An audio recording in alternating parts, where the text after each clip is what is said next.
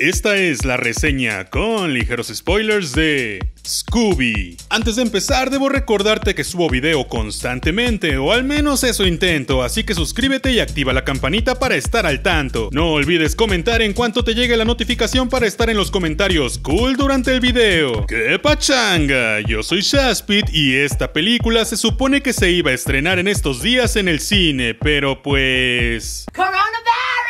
Así que se optó por lanzarla digitalmente en Estados Unidos donde puedes rentarla o comprarla y disfrutarla desde tu sillón. Sin embargo, para Latinoamérica y prácticamente todo el mundo la película sigue sin salir. No puedes verla pues se está todavía considerando estrenarla en cines y es así como aquí termina este video. Sí.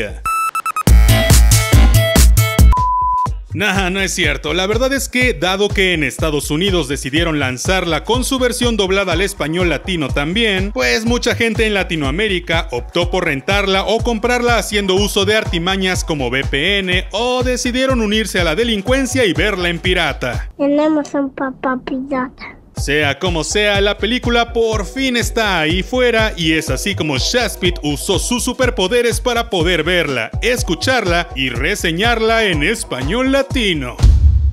En 1969 surgió como respuesta a la versión animada de Archie un grupo de adolescentes con un perro mascota que resolvían misterios aterradores y viajaban por el país. Este grupo se hacía llamar Misterio a la Orden y contaban con la siempre sexy y con actitud de rubia ricachona, aunque no es rubia, Daphne, la siempre cerebrita y segatona Vilma, el siempre guapo y de orientación sexual dudosa Fred, el mamadísimo que fuma muchas hierbas y habla con un perro Shaggy, y por supuesto el super perro que habla y a nadie se le hace raro, Scooby-Doo. A partir de ese momento y a lo largo de la historia, el concepto de Hanna-Barbera se extendió por todo el mundo haciendo a Scooby-Doo y la pandilla una de las franquicias más rentables de la industria. Es por eso que por más de 50 años ha sido sobreexplotada dando como resultado versiones más ochenteras, una serie en versión cachorro, un molesto cloncito de Scooby llamado Scrappy, una versión muy fuera de lo común, una versión pasada de profunda y adultosa, y por supuesto una versión live action. Sin embargo, hace ya un buen rato que no vemos a este grupo de amigos y su perro en el cine. Para ser exactos, desde Scooby-Doo 2 en 2004, es decir, hace 16 años. En 2020 por fin sería el gran regreso a la pantalla grande de este personaje, pero...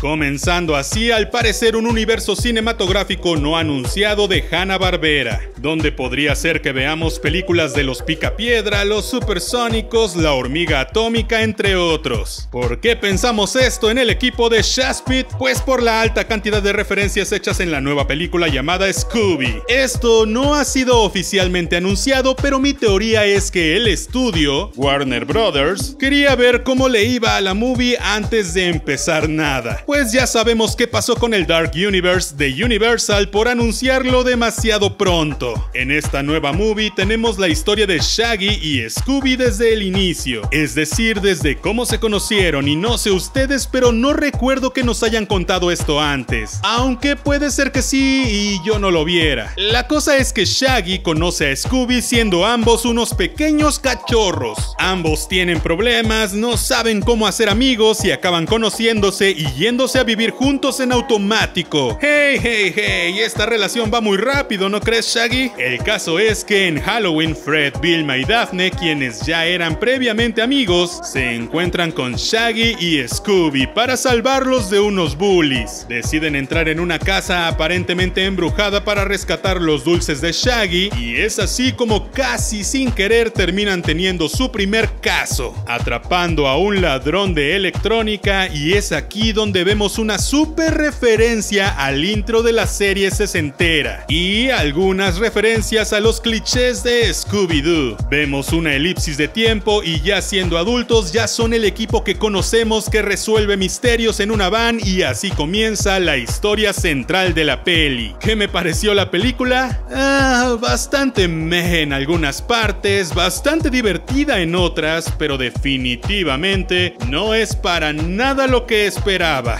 Yo estaba muy emocionado por esta película, pues el rediseño de los personajes me había encantado. Es la primera vez que los vemos en animación completamente CGI 3D y pues no se veía nada mal. Sin embargo, ya viendo la peli, creo que pecaron de muchas cosas. El inicio está bien cool y no sé si sea solo yo, pero la voz que le pusieron a Shaggy en latino, en su versión niño, me sacó muchísimo de la inmersión. Entiendo que la voz adolescente de Shaggy es referencia a cuando los pubertos les cambia la voz y tienen muchos gallos, pero personalmente creo que habría sido divertido descubrir que no era eso, sino que desde niño hablaba así, pero en versión infantil. Algo así como en el cartoon de un cachorro llamado Scooby-Doo. Las referencias a todo durante la peli me super mega encantaron, pero en algunos casos sí se sentía como que era demasiado de todo. Los diálogos en muchos momentos me dieron bastante cringe, pues a veces eran muy forzados o muy infantiles. Además, la idea de todo se sentía un tanto anacrónica, pues el concepto de todos era muy sesentero, incluyendo también la van, y su diseño que obviamente no pueden ni deben cambiar, pero al mismo tiempo metían chistes y referencias exageradamente actuales. Tenemos un momento con Simon Cowell, el juez de American Idol y X Factor, que nos ha traído cosas al mundo como Kelly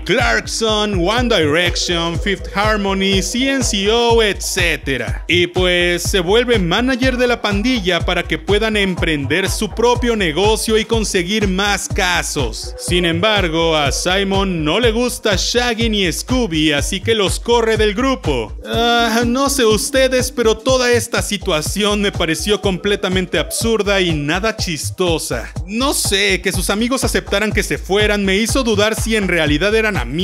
Por otro lado, la personalidad de todos está renovada, pero al mismo tiempo no. No es algo que no haya pasado antes en las series animadas que les cambiaran la personalidad, pero creo que esta vez el cambio fue tan sutil que todos se volvieron sosos o molestos. Por ejemplo, Shaggy a media película se puso celoso de la nada, yendo completamente en contra de su personalidad relajada y cool. Pero lo peor de toda la película, según yo, es la incorporación de elementos de ciencia ficción y cosas muy caricaturescas a la fórmula. Pues según recuerdo, el concepto Scooby-Doo desde un inicio era que básicamente los fantasmas no existen, ni las cosas sobrenaturales. Shaggy y Scooby son un par de miedosos y los demás son bastante escépticos. Es así como al final terminan desenmascarando a los villanos que no eran sobrenaturales, sino más bien eran personas disfrazadas. En los 90 se experimentó un poco con que por primera vez los fantasmas fueran reales, en una película para televisión que yo amaba de niño, pero recuerdo que eso de esta vez los fantasmas son de verdad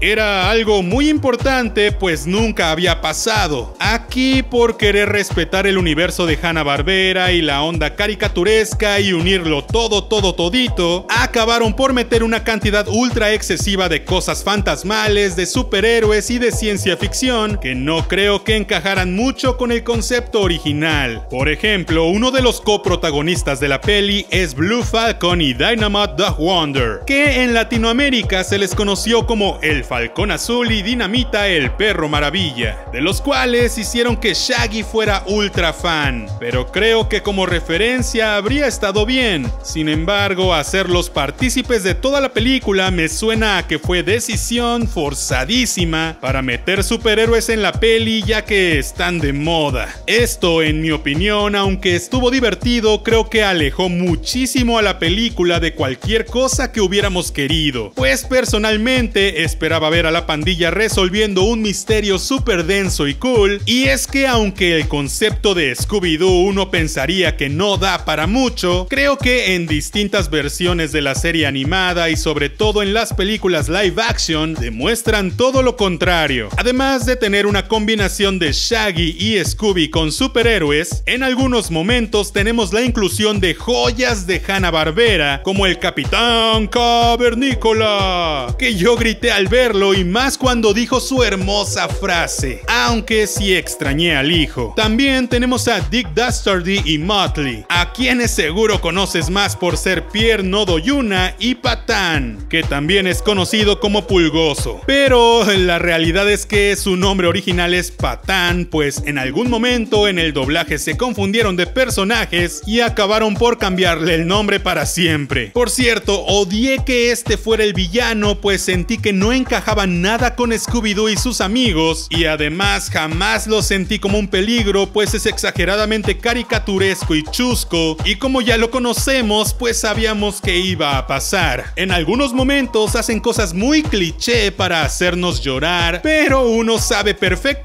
qué es lo que va a pasar, por lo que la resolución la hacen muy cómica y caricaturesca, pues saben que sabemos que saben que sabemos. La mezcla de todas estas cosas creo yo que hicieron que la película de Scooby se sintiera más como la película de muchas cosas y además en algunos momentos puede que lleguemos tal vez a tener a Scooby. Como dije, el humor a ratos es muy infantil, lo que hace que el tono de la movie no se defina muy bien, pues a ratos parece que hay chistes dirigidos a cierto público y al rato al público opuesto, pero no de una manera orgánica, lo que hace que todo sea muy confuso. A ratos perdía mi atención, pero en general es una buena peli para niños y para gente que se entretenga fácilmente. Creo que es una increíble oportunidad para revivir muchas franquicias e iniciar un universo cinematográfico muy divertido. Creo también que renovar algunas cosas como la máquina del misterio se siente como una gran patada en los bajos a la franquicia original. Y definitivamente siento que deben establecer mejor a qué público va dirigido esto, pues por un lado sentí que querían apelar a la nostalgia, pero por otro que querían apelar a las referencias que solo mayores entendían, y por otro lado también hacían cosas exageradamente infantiles y confusas, pero también hacían cosas actuales. La animación está de 10, eso sí. Podría mejorar con más texturas, pero amé que a pesar de ser 3D, mantuvieron clichés de animación caricaturesca por momentos. Pero bueno, si tienes la oportunidad de verla, déjame un comentario diciéndome qué te pareció. No olvides suscribirte, activa la campanita y comparte con tus amigos. Yo soy Shaspit, nos vemos la próxima vez. See.